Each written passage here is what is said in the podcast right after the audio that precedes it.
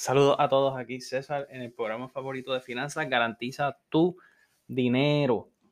Llevo un tiempo sin hacer el programa porque obviamente mi trabajo principal es ser un asesor financiero y una persona que se dedica plena y completamente al negocio de la transferencia de riesgo. Y una de las cosas que quiero hablar con ustedes en el día de hoy es acerca de lo que es un retiro forzado. ¿Qué es un retiro forzado? Y adicional, cómo se puede mezclar con lo que estamos hablando ahora los millennials, que ese va a ser el título del programa, de un retiro híbrido. ¿Qué es eso? Pues mira, cuando las personas se sientan conmigo que ya llevo ya, llevo ya 10 años de experiencia en esta industria, siempre me preguntan que cuál es la receta para poder jubilarte antes de tiempo y cuál es la receta para tú poder ser libre financieramente. Mira, me quiero ir seis meses para otro lugar a vivir, me voy. Me quiero ir un año, me voy. Me quiero ir antes de los 55, me voy. Me quiero ir antes de los 60, me voy. Tener un tipo de libertad. Pues mira, una de las cosas más importantes que tenemos que contemplar es que si no nos planificamos, nunca va a suceder. Las personas que viven día a día con pues, lo que cobro aquí, aunque cobre buen dinero, cobre más o menos, no importa. Pero si usted no se planifica, nunca va a llegar el momento que usted pueda decir, ok, estoy preparado para mi jubilación o, por ejemplo, estoy ya preparado para irme en cualquier momento hacia donde yo quiera y sin necesidad de pedir permiso. Esa fue aquí una de las gerenciales que acaba de estornudar.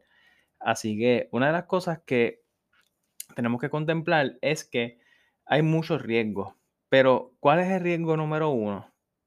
El riesgo número uno es que yo no pueda producir ingresos. Quiere decir que la única forma que puede suceder que yo no produzca ingresos es porque yo fallezca o sufra una incapacidad. Si yo pregunto por ahí a todo el mundo, oye, ¿quieren proteger su ingreso? La contestación más lógica es que sí queremos proteger nuestro ingreso. Pero esto viene acorde a que nosotros hemos sido criados de cierta forma que no nos hacen, no nos hacen pensar en que la vida está llena de riesgos y estos riesgos pueden ser muy aterradores en nuestra vida financiera, en nuestra economía y en nuestra vida profesional y personal. Por ejemplo, si yo soy doctor y mis manos son mi primera fuente de, trabajo y yo tengo un accidente de auto, de motora de bicicleta, y sufro algo en mi mano, ¿voy a poder seguir operando y haciendo mi trabajo? La contestación es que no. Pero ¿y qué sucede que si no tengo una planificación efectiva y no tengo un buen seguro de incapacidad que me pague por lo menos mis deudas y compromisos mensuales? Porque el banco obviamente no va a venir y va a decir, mira, tranquilo, no me pague hasta que te recupere. O mis colegas y amigos no van a venir y me van a decir, no, tranquilo, que nosotros le vamos a pagar. Así que es momento de, de hacer pie, cabeza y planificarse. Número uno, prepararnos. ¿Qué sucede si yo fallezco? Eso es lo primero. Número dos, ¿qué sucede si mañana me incapacito? Entonces, si yo logro sobrepasar la muerte y la incapacidad, ¿cuánto es suficiente para poder jubilarme? ¿Cuántas botellas de agua usted se toma al día? Son siete, ¿no? Pues yo les recomiendo a las personas siempre, ahí a calzón quitado, como decimos aquí, ahorrar el mínimo el 20% de nuestro ingreso.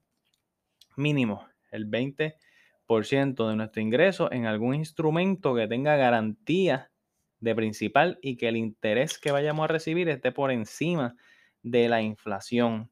Eso es lo más importante, sacar por lo menos el 20%. Me explico. Si yo me gano 2 mil dólares todos los meses, y ahí me preguntan, ¿cuánto tú te ganas? ¿2 mil dólares? No, yo me gano 1.600 dólares.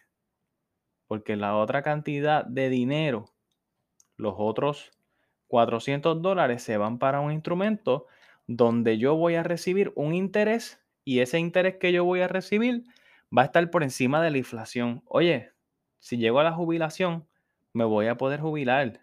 Si me incapacito, tengo dinero, me van a pagar. Si, me si fallezco, cumplo con mi deber con mi familia y voy a estar bien también. Así que es sumamente importante tener una planificación financiera en estos tiempos tan difíciles. En el día de ayer yo me encontraba en Nueva York y una de las cosas que me impresionó a mí fue ver muchos negocios cerrados, pero muchísimos negocios. Eh, yo soy una persona que desde muy joven he ido a Nueva York, de hecho yo nací en Nueva York y ver esa ciudad completamente llena de negocios era algo increíble.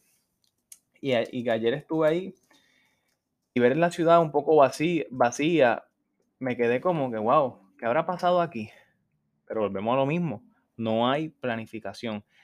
Antes de la pandemia, nosotros los asesores definitivamente no éramos un tema de estar hablando todo el tiempo.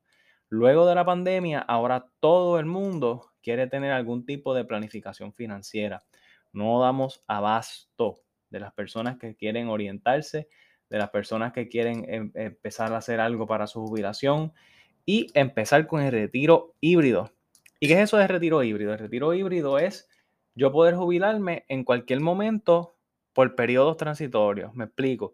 Si yo me quiero jubilar a mis 48 años por dos años consecutivos e irme a, por decir un ejemplo, a España un año, me voy.